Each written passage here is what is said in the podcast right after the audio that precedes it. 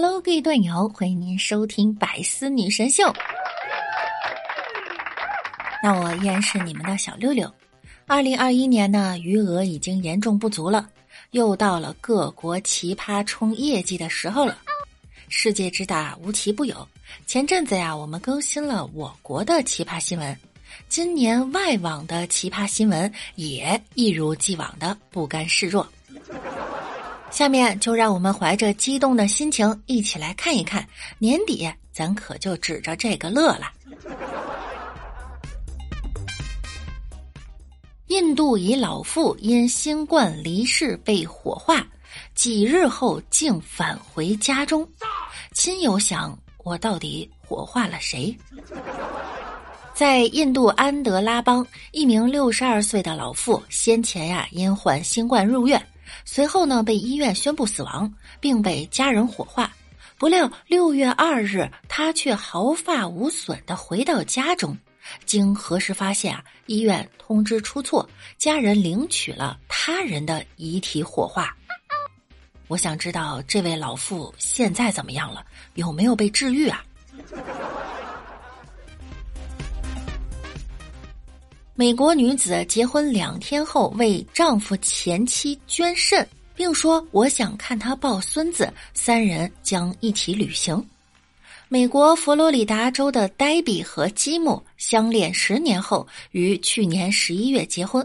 婚后两天，黛比给新婚丈夫基姆的前妻梅尔特捐献了肾脏。黛比说：“啊，当时梅尔特的女儿刚刚怀孕，她马上就要成为一个祖母了。”我没办法想象他的小孙子出生时他不在身边，所以我决定要把肾脏捐给梅尔特。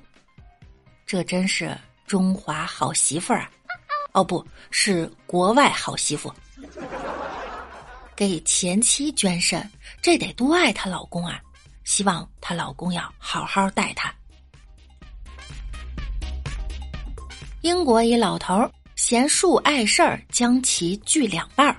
造型奇特变成了网红景点儿，友善邻居变成了仇人。在英国谢菲尔德，邻居看见一棵树的枝叶刚好站到自己车道一半的位置后，无法忍受，遂将这棵树锯成了两半儿。两家现已反目成仇。现在啊，这棵树变成了一个网红景点儿。树被砍掉后呢，当地居民纷纷前来参观拍照。这树跟你有仇吗？新西兰四十一岁女子临盆前一刻才知道自己怀孕，十五分钟后产下一子。新西兰一名女子在其母亲家中洗澡时感到腹部剧痛，她跪倒在地，手却摸到了婴儿的头。大约十五分钟后啊，她在卧室地板上生下了自己的儿子。起初啊，他以为腹部的剧痛呢是痛经所致，一直以来啊都把这些孕期迹象归因于工作压力。孕期体重仅增长了五公斤。还有一个新西兰的一位议员，凌晨两点要生孩子了，自己骑着车就赶去医院生孩子，也是厉害哟。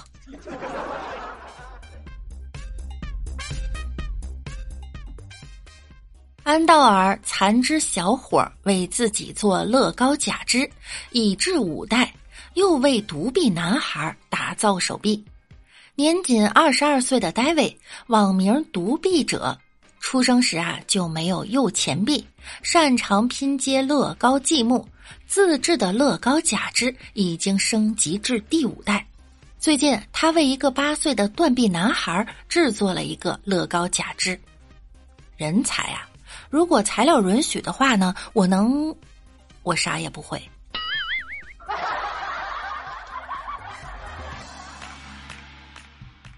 陨石掉床上，加拿大女子半夜熟睡时，一颗陨石砸穿屋顶，坠落枕边。加拿大一名女子露丝·汉密尔顿在睡梦中被从天而降的太空陨石惊醒。陨石砸穿他家屋顶，掉落在枕边，离他呀只有几厘米，所幸没有造成任何人员伤亡。咦，是不是发财了？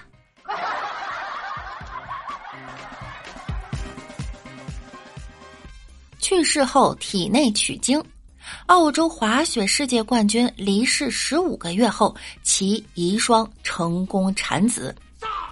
在澳大利亚单板滑雪世界冠军亚历克斯·普林去世十五个月后，他的妻子生下了他们的女儿。这个受孕呢，是在普林死后几个小时内进行的快速取精手术的结果。哇哦！此刻不知道该说什么。美国女子发现自己有五十名兄弟姐妹，来自同一捐精者，怕约会遇兄弟。一名美国的 TikTok 博主 Liz 子是捐精孕育的，为了弄明白血统呢，参加了基因组员测试，发现自己竟有五十多个同父兄弟姐妹。李子说啊，他加入了一个群，里面呢都是用了同一捐精者精子的母亲和他们的孩子。群组的一些成员表达了他们的恐惧和担忧，他们认为兄弟姐妹过多，所以他们很可能会和一个碰巧是兄弟姐妹的人约会。啊，这同父异母，近亲结婚，孩子是傻子。我想多了。钱世界最胖男子体重增达五百零八公斤，医院曾计划其死后需要在屠宰场火化。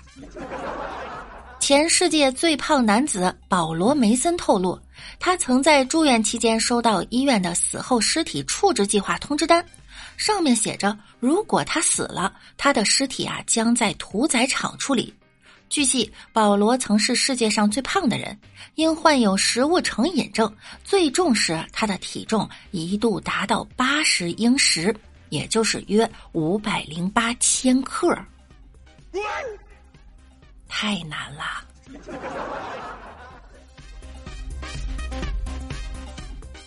人工受孕、胚胎混淆，美国两对夫妇错怀对方孩子并生下，涉事诊所被控。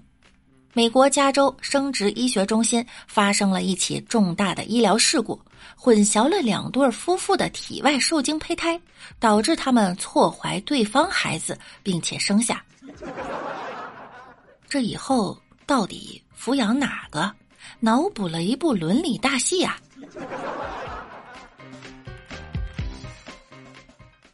美国一豪宅挂牌出售，房主是条牧羊犬，身价过亿，房子曾为麦当娜所有。一栋位于美国迈阿密的豪华庄园，通过房产经纪公司挂牌出售。然而，这一栋豪宅的主人竟是一只来自奥地利的德国牧羊犬——冈瑟六世。此外，这只牧羊犬目前身价过亿，家产已传承三代。最早可追溯到一九九二年，他的曾祖父冈瑟三世。我的个亲娘耶！现实版人不如狗系列啊，那我死后是不是可以把我的房子赠予给我家的蜜袋鼯，还有仓鼠？我们家有好多只呢，这不好分呢，他们会打架的，对吧？哎，不对呀，我没有房子啊。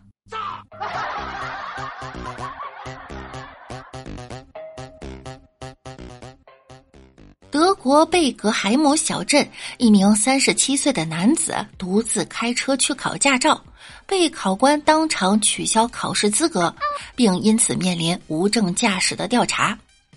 这家伙脑子可能不太灵光，后面会不会拿着驾驶本去交管局问问，我这分儿能不能卖呀？啊，你们收不收啊？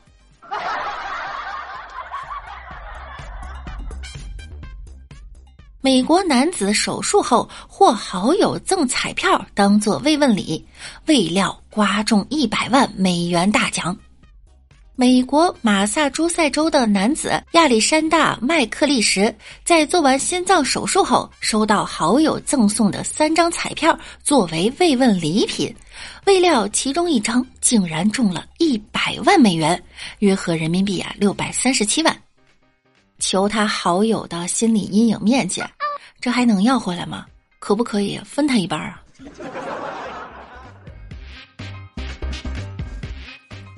七十七岁俄罗斯女子隐居深山，刚学会用电，不知二战、苏联解体和新冠。现年七十七岁的阿加菲亚利科娃，一直住在西伯利亚一个远离居民区一百英里的偏远木屋里，在那里呀，冬天气温会降到零下五十摄氏度，大雪会覆盖一切，除了熊和狼，几乎没有其他生命体。他像桃花源里的人一样与世隔绝，隔绝了现代文明，不知道二战，不知道苏联解体，也不知道新冠病毒。哎，我也想在安静的地方生活，没有城市的喧嚣，没有世俗的烦扰，但是他也没有钱。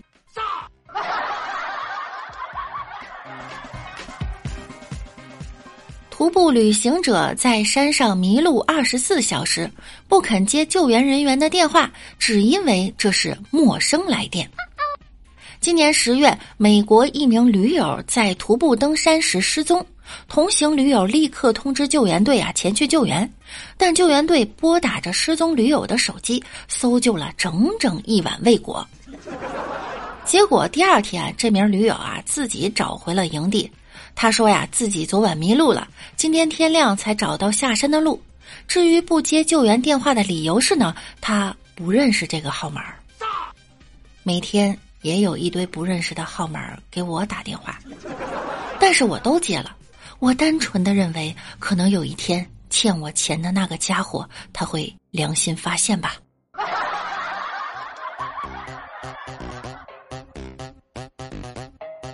投票决定不戴口罩两天之后，密苏里州议会大厦因新冠疫情关闭。今年一月，密苏里州众议院在议会大厦集体投票表决，该州不再强制佩戴口罩和保持社交距离。就在表决后的两天内，大厦内确诊新冠肺炎的员工数量不断增加。最终，众议院议长发表声明表示，为了保护众议院会员，将暂时关闭议会大厦。嘚瑟呀，不过多评论哈。劫匪强抢麦当劳炸鸡，时间太早，尚无供应，只抢了些早餐回家。麦当劳作为国际连锁品牌啊，有着自己的坚持。今年二月，一名男子持枪抢劫麦当劳，抢走了收银台的钱，又逼迫经理打开保险箱。临走的时候呢，他又让店员给他打包了一份炸鸡块，但这次店员义正言辞的拒绝了他，表示时间太早，现在麦当劳只提供早餐。于是劫匪只好带走了一份加了两根香肠的可颂。抢那么多钱。最后还不是为了一口饭啊！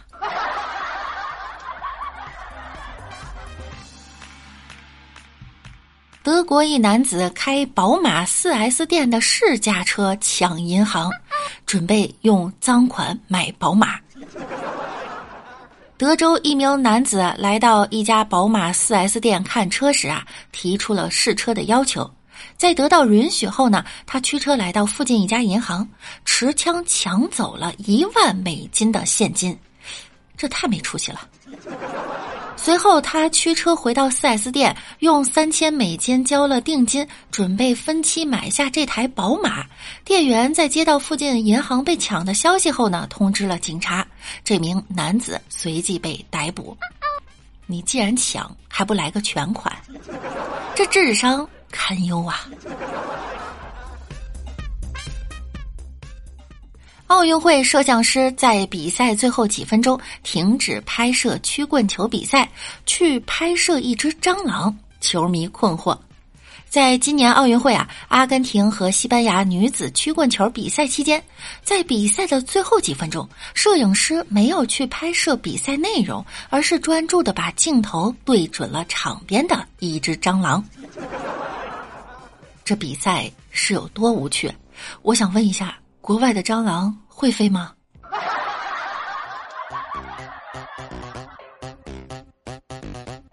一个毒贩提供给警方一个正在被通缉的假名被捕。今年三月，警方巡逻时发现了一辆停在路边的汽车。在盘问驾驶员时，驾驶员神情紧张的告诉了警察自己的名字。警察发现这个名字的主人正在被通缉当中，于是警方立即逮捕了这名男子，还在他的身上搜到了毒品和现金。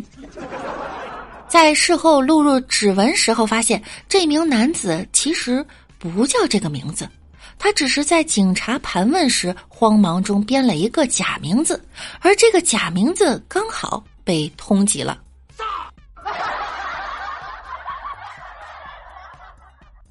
缘，妙不可言。好啦，本期的节目呢，到这儿又要跟大家说再见了。想要听到更多新闻趣事的朋友呢，可以在喜马拉雅首页搜索“万事屋”，点击订阅并关注我。我是主播六六，那我们下期再见喽，拜拜。